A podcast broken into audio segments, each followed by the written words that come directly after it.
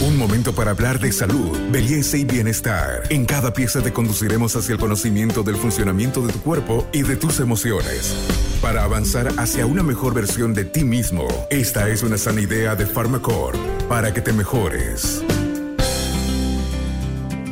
Eh, mi nombre es Douglas Bravo, soy cirujano bariatra y hoy día vamos a hablar acerca de aquellas cirugías que nos van a ayudar a bajar de peso a los pacientes que son obesos y también aquellas cirugías que nos van a ayudar a los pacientes diabéticos a mejorar su diabetes ¿no ve? en el entorno de lo que se llama el síndrome metabólico. Bienvenidos a un nuevo podcast de Buen Vivir. Soy Carmen Melgar y en este momento vamos a empezar a hablar de uno de los temas que es considerado como la epidemia del siglo.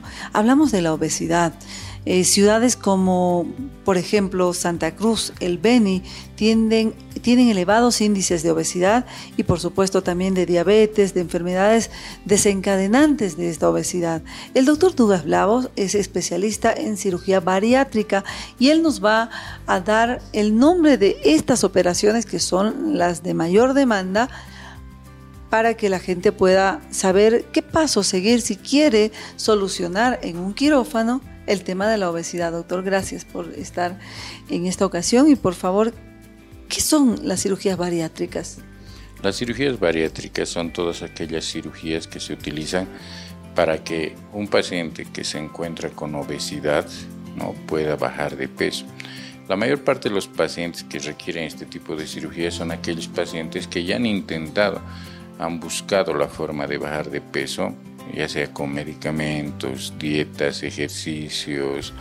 Hay institutos que promueven, digamos, la, eh, le ayudan a bajar de peso, todo, pero han tenido fenómenos de rebote y bueno, están cansados ya de, intentar bajar de peso de diferentes formas y que van a recurrir a la cirugía eh, para que la cirugía de forma definitiva pueda ayudarles con el problema que tienen. ¿Cuántas cirugías para solucionar el problema de la obesidad tiene el paciente a la mano, doctor? Bueno, las que más se utilizan en el mundo son la manga gástrica y el bypass gástrico. Obviamente al, inicio de, este proceso la mayor parte de los pacientes se sometían al bypass gástrico, pero eh, los buenos resultados de la manga gástrica en el tiempo han sido de que tanto el médico como el paciente elija como, o tenga como primera elección la manga gástrica. Obviamente eso depende de muchos factores, ¿no? Ambas cirugías son buenas, ambas cirugías tienen sus indicaciones y ambas cirugías tienen la seguridad necesaria como para que el paciente de peso, ¿no? lo que nosotros consideramos que del exceso de peso que tiene el paciente tendría que bajar más o menos un 60% y prácticamente el 100% de los pacientes cumple los criterios y cumple la bajada de peso que nosotros eh, necesitamos. ¿En qué se diferencian estas dos cirugías? Las dos solucionan el problema de la obesidad, pero ¿en qué se diferencian esencialmente eh, la manga del bypass gástrico? Okay. Eh, la, la manga es una cirugía que nosotros le llamamos restrictiva. Eso significa de que si el estómago eh, tiene una capacidad de un kilo, nosotros seguimos comiendo en el tiempo, este estómago puede tener en el tiempo una capacidad de dos kilos, ¿no? Entonces, y si seguimos intentando comer, puede ir avanzando la capacidad. el estómago es un órgano complaciente con lo que nosotros le vayamos dando. La idea es disminuir un 70% la capacidad del estómago. Eso significa que volvemos el, estómago como un platanito, así lo dejamos bien delgadito y eso hace que se restrinja la cantidad de comida que el paciente normalmente va a, va a tener y obviamente eso tiene como beneficio, a la disminución de la comida, tiene como beneficio que el paciente comienza a bajar de peso. La diferencia del bypass gástrico es que además de disminuir el tamaño del estómago, nosotros creamos un cortocircuito entre la comunicación del estómago con el intestino que evita que se absorban ciertas sustancias que nos hacen aumentar de peso. Eso significa que el bypass gástrico va a tener además un beneficio metabólico importante porque hay sustancias que nos hacen daño, que nos producen diabetes, que nos producen hipertensión, que no se absorben, por lo tanto, todo aquel paciente que está con sobrepeso e hipertensión no solamente va a tratar el sobre o la obesidad, sino también va a tratar la hipertensión arterial. Aquellos pacientes que están con obesidad más artritis, bueno, van a tratar también su artritis porque es un, un proceso inflamatorio crónico. Este podcast es una sana idea de Pharmacorp y especialmente aquellos pacientes con diabetes van a mejorar su diabetes de forma muy importante con esta cirugía, ¿no? Porque esta cirugía se utiliza tanto para el tratamiento de la obesidad como para el tratamiento de la diabetes, ¿no? Esas son las dos cirugías y las diferencias más importantes entre ellas. Doctor, en el tema del bypass gástrico, quiere decir que el flujo de alimentación es dirigido ya a un espacio que no permite también recibir mucha comida. Por tanto, hay esa sensación de saciedad del paciente. En las dos cirugías vamos a tener nosotros una sensación de saciedad rápida, ¿ya? Esa es una cosa.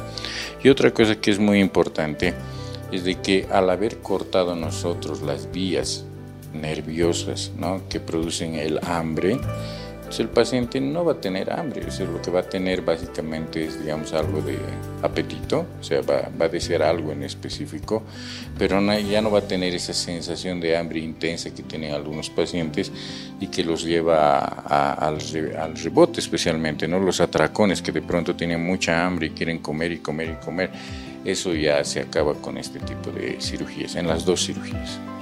Doctor, entonces la capacidad de ingesta del paciente naturalmente disminuye y esto hace también un bienestar general en el cuerpo, ¿no?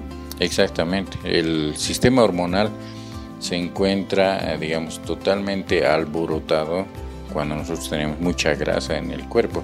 Y la grasa lo, que, lo único que hace es modificar los mecanismos hormonales para que se deposite una mayor cantidad de grasa lo que habíamos comentado antes era de que, digamos, un paciente come muy poco, el paciente que es obeso, por eso también nosotros lo consideramos como un paciente desnutrido, porque se cuida de comer, come pocas cosas, pero a todas aquellas cosas que come se van a, digamos, depositar en forma de grasa. Entonces el paciente sigue aumentando de peso. Es la queja común, ¿no? Viene el paciente y dice, pero yo no como mucho, como poquito. Eso es entendible porque tiene una disfunción hormonal que hace que deposite grasa, ¿no? En desmedro, digamos, del músculo, en desmedro de las articulaciones, etcétera, todo se va depositando en forma de grasa. Entonces, estas cirugías tienen por, la función, ya sea restrictiva o ya sea esa función de cortocircuito, de romper este círculo. Entonces el paciente comienza a bajar de peso y mejorar en las otras esferas. ¿Tienen un efecto de por vida? Sí, sí, sí, si el paciente mantiene las indicaciones que nosotros le damos, el efecto es, eh, tenemos pacientes operados 5 o 10 años que siguen con una pérdida de peso importante, ¿no? Algo que llama muchísimo la atención es que antes estas cirugías eran cirugías abiertas con una gran herida, una incisión grande.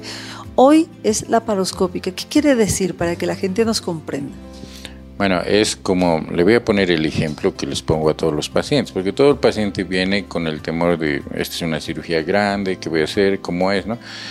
Yo le pondría el mismo ejemplo de la vesícula. Hace 25 años aproximadamente en Bolivia ha empezado a hacerse la colestectomía laparoscópica, o sea, una forma diferente de hacer la colestectomía, de sacar la vesícula ¿no? por vía laparoscópica. Y hoy en día todas las personas están acostumbradas, es una cirugía en la que uno entra y al día siguiente o a los dos días se va. Es lo mismo con esta cirugía. En esta cirugía no cortamos, utilizamos la vía laparoscópica para hacer las modificaciones que necesitamos y el paciente está internado dos o tres días máximo y después se va a su casa normalmente. Pues, el ejemplo sería es casi como operarlo de una vesícula por vía laparoscópica. Lo que significa también que es un procedimiento seguro. Gracias, doctor, y por supuesto estaremos siempre consultándole sobre estas técnicas que hacen al bienestar de la población. Hemos visto que los índices de obesidad han aumentado y con esto también las complicaciones a la salud. Entonces, gracias por estar siempre presente cuando un paciente lo necesite. Muchísimas gracias a usted, Carmen. Una alegría siempre poder acompañarle en su, en su programa y estamos dispuestos a colaborar con las personas que así lo necesiten. Soy Carmen Melgar y estuvimos con Douglas Bravo, un cirujano especialista en cirugías u operaciones para contrarrestar o combatir la obesidad. Se llaman cirugías bariátricas.